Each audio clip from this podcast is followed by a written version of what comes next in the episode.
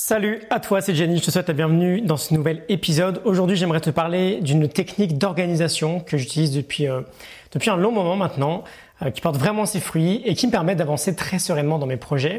Euh, cette technique, cette méthode, je l'appelle la méthode des 100 jours. Je vais t'expliquer le principe et je vais en profiter pour te faire un petit retour également sur les 100 premiers jours de l'année, une sorte de petit bilan d'où j'en suis dans mes objectifs pour faire suite à l'épisode numéro 402 qui s'intitulait Comment je prépare l'année 2020. On partir sur une base de 100 jours.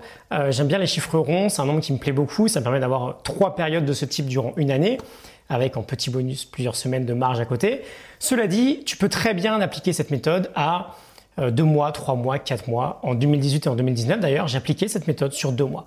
Ok, je te conseille juste de ne pas faire moins de deux mois et de ne pas faire plus de quatre mois. Je vais t'expliquer pourquoi. L'une des problématiques majeures que l'on a lorsqu'on travaille sur un projet personnel, c'est-à-dire un projet où l'on se fixe soi-même nos objectifs et un projet bien sûr où c'est à nous de mettre en place les actions nécessaires pour atteindre ces objectifs, c'est à nous de faire le job. L'une des problématiques majeures que l'on rencontre, c'est qu'on a souvent tendance à mélanger les rôles que l'on pourrait avoir. On ne se rend pas vraiment compte qu'on n'a pas qu'une seule casquette finalement. Quand on a un projet personnel, on est à la fois celui qui donne la direction, la stratégie, et à la fois celui qui exécute. Et souvent, d'ailleurs, dans le milieu professionnel, c'est pas la même personne qui s'occupe de ces choses-là.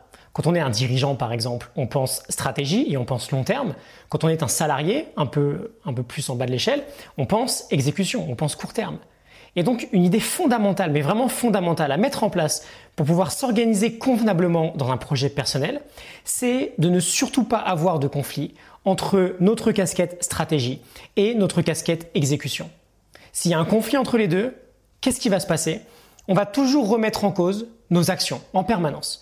On va fixer un objectif, une direction, et si au bout de deux jours ça ne marche pas, ben on va en fixer une autre, etc., etc. On va sauter de branche en branche. On ne va jamais laisser le temps à une stratégie de voir si, ben effectivement, sur le long terme, elle peut être efficace. Ce conflit qu'on vient d'aborder, c'est aussi l'une des raisons principales qui fait qu'on change en permanence de projet. Parce qu'on ne se donne jamais le temps de voir si ça fonctionne en fait. On part sur l'idée A, et puis, euh, sans résultat, au bout de 5 jours, on va partir sur l'idée B, puis sur l'idée C, etc., etc.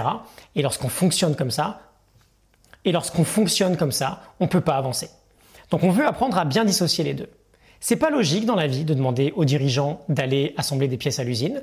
C'est pas beaucoup plus logique non plus d'aller demander aux salariés de prendre les décisions stratégiques les plus importantes pour toute l'entreprise. Finalement, c'est juste du bon sens. Les deux ne peuvent pas vraiment cohabiter ensemble. Donc l'idée, c'est de leur laisser chacun leur place. Et donc quand on a une méthode d'organisation comme celle que je te présente aujourd'hui très rapidement, par exemple sur 100 jours, ou sur 2 mois, ou sur 4 mois, peu importe, l'idée c'est de pouvoir se dire, ok, jour numéro 1, jour numéro 2, les premiers jours, bon j'ai besoin d'objectifs, j'ai besoin d'un plan, j'ai besoin d'une stratégie. Donc sur les premiers jours, c'est le dirigeant en moi qui s'exprime. C'est-à-dire que je réfléchis à une stratégie qui me semble être la plus appropriée. Et ensuite, durant toute la période que je vais me fixer, bah, l'idée, ça va être de laisser la place à l'exécutant, à celui qui travaille on agit, on voit comment ça se passe. Peut-être que cette stratégie initiale peut s'avérer très juste seulement au bout de plusieurs semaines, alors que les premiers jours, ça semblait pas si évident que ça. Mais si j'abandonne dès les premiers jours parce que ça marche pas, si je saute euh, d'une branche à l'autre comme ça, je pourrais jamais me rendre compte de ces choses-là. Sur un plan personnel, euh, ma façon de voir le truc, c'est je prends 100 jours, je les divise en 10, ça me fait 10 périodes de 10 jours. Toi, tu peux fonctionner par exemple en 8 semaines euh, sur 2 mois, bien sûr.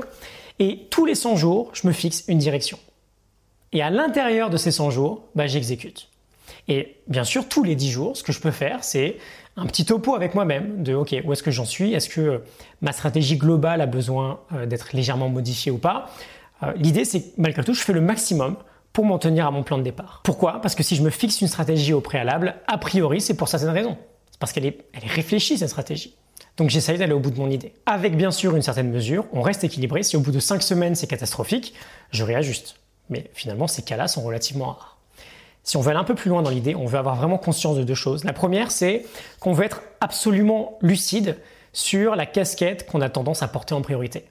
Ça se trouve, tu es quelqu'un, par exemple, toi, qui te fixe beaucoup d'objectifs, euh, qui aime bien réfléchir à la stratégie, mais qui a plus de mal à exécuter. Et donc, tu vas devoir laisser de la place à l'exécutant en toi.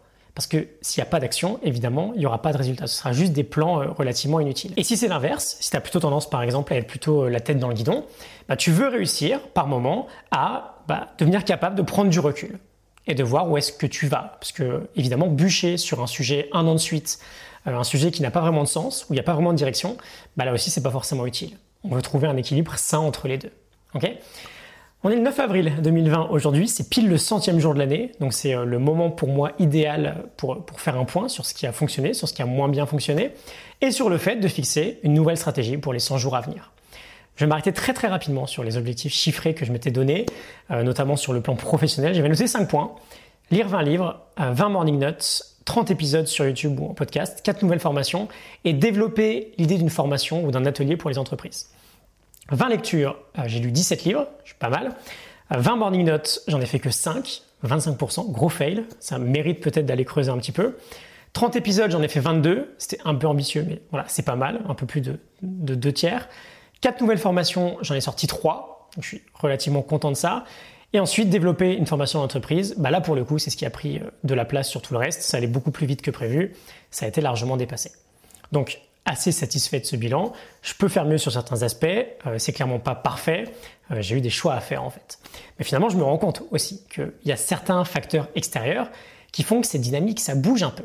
Ça influence forcément la direction générale et ça me donne des indices pour les 100 prochains jours.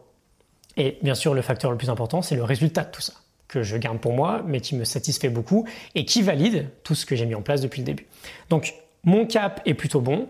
Je vais le conserver avec quelques ajustements et je vais voir pour orienter ma création de contenu sur les 100 prochains jours d'une façon qui sera plus appropriée. Donc, ce que je trouve très intéressant et très important, euh, ce type de travail-là, de, réflexion, en général, soit on le fait en permanence et donc on n'agit pas, soit on le fait, tu le sais très bien, euh, le 1er janvier où on se fixe des objectifs et en fait quelques semaines plus tard on va laisser tomber. Et on va recommencer comme ça chaque année. Là, ça nous permet vraiment d'avoir des périodes où on a un renouveau finalement. On a cette prise de recul là. Ok Je m'arrête ici pour cet épisode. Retiens bien cette idée vraiment fondamentale des deux casquettes.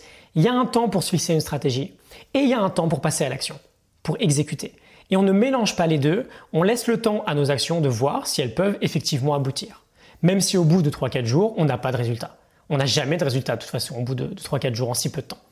Ok, je te laisse un lien en description pour t'inscrire à mes mails privés, euh, des leçons matinales pour t'aider à fermer ce gap entre ton toi actuel et ton meilleur toi possible. Euh, des leçons pour t'encourager à vivre avec excellence au quotidien. Je te retrouve dès demain matin dans ta boîte mail ou très vite ici pour un prochain épisode. Salut